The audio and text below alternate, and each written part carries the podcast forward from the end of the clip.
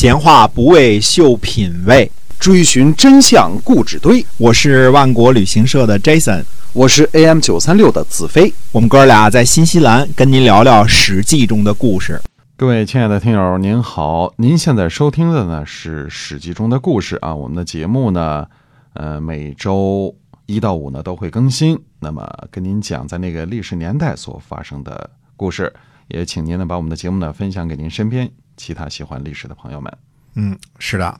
那么说，公元前五百七十四年的春天呢，郑国侵犯晋国，呃，讨伐的是什么地方呢？胥和华这两个地方。这两个地方呢，位于今天的河南偃师，属于这个黄河以南了啊。嗯，河南了。魏国呢，为了救援晋国的黄河以南的这两个地方呢，由北宫括率领军队呢出兵攻打郑国，到达了高氏。高氏呢，位于今天河南的禹州西南。这年夏天的五月呢，太子昆完和大臣呢去楚国呢做人质。鲁呃，楚国的这个公子成呢和公子银呢，帮助郑国呢进行防卫。嗯，哎，那么鲁成公呢和诸侯呢讨伐郑国之后呢，又在柯陵会盟。柯陵呢，位于今天河南临颍以北。楚国的子仲呢，又率兵救援郑国，军队到达了首止。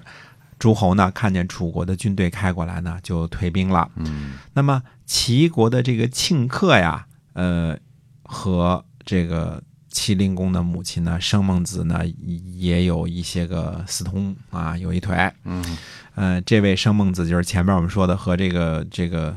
叔孙侨如搅在一块儿的那位生孟子啊，可见这个麒麟公的母亲呢，比较的比较的风流啊，比较风流啊，嗯，前卫，嗯嗯，这个庆克呢，就用衣服啊蒙着脑袋，呃，和妇人一块儿呢乘车呢进入到这个宫墙里边的这个通道啊，对，蒙着脑袋假装是这个男扮女装嘛，对吧？嗯嗯，这事儿呢，让包氏的这个包谦给看见了。包谦呢，就告诉了国佐。那么，呃，我们说包谦呢是包叔牙的曾孙啊。包氏在齐国呢，这个世代为卿氏啊。那么，这个从包叔牙那时候开始，就是齐国的望族。国佐呢，呃，就把庆克找来，把这事儿呢就跟他说了。于是，这个庆克呢就很久不露面，而且呢去告诉这个生孟子说呢，说国佐呀责备我。因为国氏跟高氏还是齐国的最最大的望族嘛，嗯，呃，说国佐呢责备我。这个时候呢，齐灵公呢去参加诸侯的这个征战和会盟，国佐呢也跟随着国君出征，留下谁呢？留下高氏和包氏呢守城。等到齐清公快回，呃，等到这个齐灵公快回来的时候呢，高氏和包氏呢闭门锁客。啊，闭门锁客就是维持一下治安，查查有没有闲杂人等啊。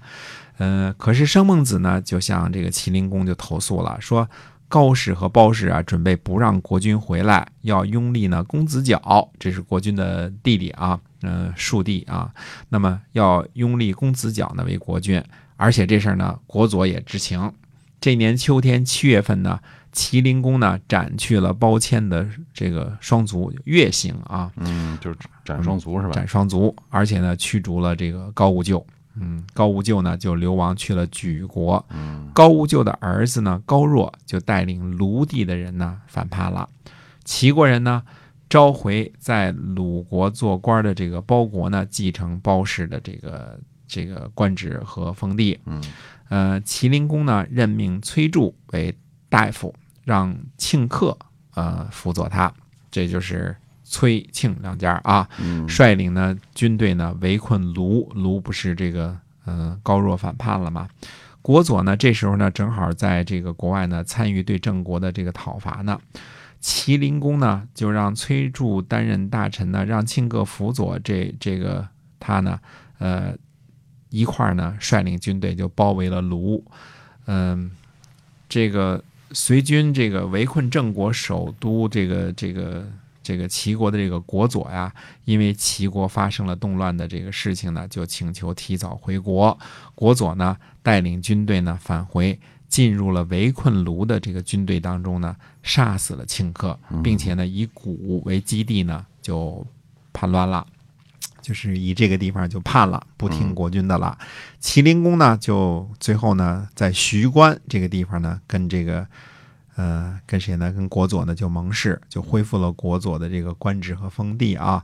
十二月份呢，卢地的守军也就是高若呢就投降了，齐国呢。派国胜向晋国呢告难，告难呢就是我们国家发生了一些个动乱、杀大臣这些事儿呢，就跟晋国说一说啊。士燮呢从鄢陵之战之后呢返回之后呢，就去家庙里边祈祷。他说呢，国君呢骄奢而战胜强敌，这是加重他的呃毛病。看来呢灾祸呢很快就要降临了。如果是祖先爱我呢，就让我快点死去。逃掉，亲身经历这场祸乱啊！那么，呃，这就是祖宗呢赐给我的福气。呃，不久呢，石谢呢就去世了。这个看来，这个石谢呢，我我个人的感觉呢，这个祖庙去祈祷呢，就是因为什么呢？呃，前边说的，他觉得有有祸患，嗯啊，他去了祖庙。去了祖庙去祈祷，让自己赶紧死。呃，其实可能是有点这个绝食自杀的这个意思啊。这个自己就就不想活了啊，因为有些个事情他觉出不对了。那么到底世谢觉出有些什么事情不对了呢？那我们下回跟大家接着继续说。嗯，好，今天我们节目就先跟您讲到这儿，感谢您的收听，下期再会，再会。